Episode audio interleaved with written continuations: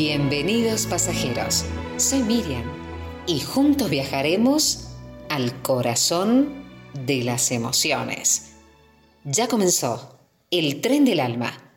El cambio sos vos mismo. Cuando soplan vientos de cambio, algunos construyen muros y otros molinos. ¿Y vos? ¿Qué vas a construir? Valorarnos es la tarea pendiente de muchos de nosotros aprender a identificar todo lo bueno que contenemos, cuáles son nuestras fortalezas y en qué habilidades somos diestros, es importante si queremos tener una vida plena. Y así, todos los programas, los libros, las personas que nos sirven de autoayuda van a ser de brújula y nos van a enseñar dónde dirigir la mirada para fortalecer nuestro amor propio. No es tarea fácil, lo sabemos, nos podemos rendir, podemos dejar de atender a nuestras necesidades, pero es un intento que vale la pena. ¿Cómo comenzar a amarnos, a valorarnos, a querernos un poquito a nosotros mismos? Primer truco, lo que pensás importa. La vida es muy corta como para vivir de acuerdo con las decisiones y opiniones de los demás.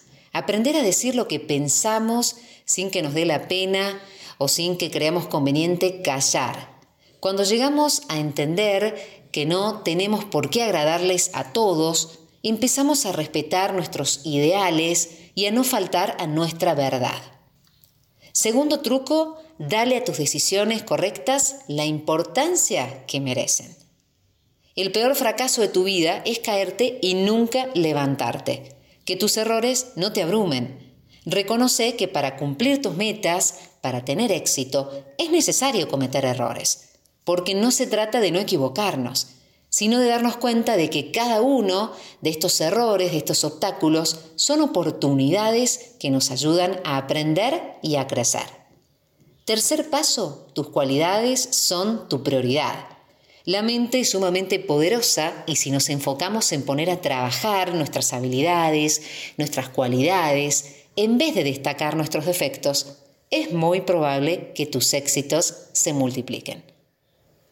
Cuarto consejo, pensá que sos tan valioso como los demás. Tenés que ser siempre fuerte porque no sabés a quién inspirás. Entonces, aprender a quererte y respetarte te va a ayudar porque vas a tener que vivir con vos mismo el resto de tu vida y no tenés que permitir que alguien te menosprecie, te humille, porque si vos te valorás a vos mismo, el mundo entero te va a valorar. Quinto truco, aprobate a vos mismo. Hay personas con las que simplemente no hacemos esa conexión, no nos caemos bien, no sentimos que el problema sea ella o yo, simplemente no funciona. Entonces, no le demos a los demás la oportunidad de influir en nuestros sentimientos, en nuestros pensamientos, por no comprender lo que estamos haciendo o por lo que estamos luchando para alcanzar nuestros sueños. No todas las personas van a aprobarnos o van a coincidir. Sexta herramienta, deja de compararte. Las comparaciones son sanas cuando lo hacemos para superarnos a nosotros mismos. Por ejemplo, si tu amiga en condiciones económicas más adversas que las tuyas logra convertirse en un profesional de renombre o logra encontrar un trabajo mejor o logra crecer, ¿por qué se supone que vos no podés lograrlo también? Esto es una comparación que te supera, que te inspira, que te ayuda.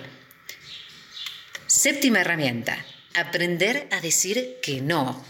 Y es la tarea más difícil de cumplir. Te cuesta hacerlo porque no querés decepcionar a las personas que querés, pero es necesario comenzar a decir que no, también para respetarnos a nosotros mismos. Último y gran consejo, reír. Rodéate de personas que solo traigan positivismo a tu vida, que te alejen de aquellas cosas negativas, porque estamos perdiendo el tiempo cuando tenemos pensamientos negativos. Está científicamente probado que sonreír te aporta, además de cosas buenas, nos aporta felicidad, nos sentimos mejor, vivimos más años, mejoramos nuestras relaciones, nos ayudan a cumplir nuestros objetivos y reduce el estrés. Así que no te pierdas de estos beneficios de reír y de reír mucho. Que tengas un gran viaje.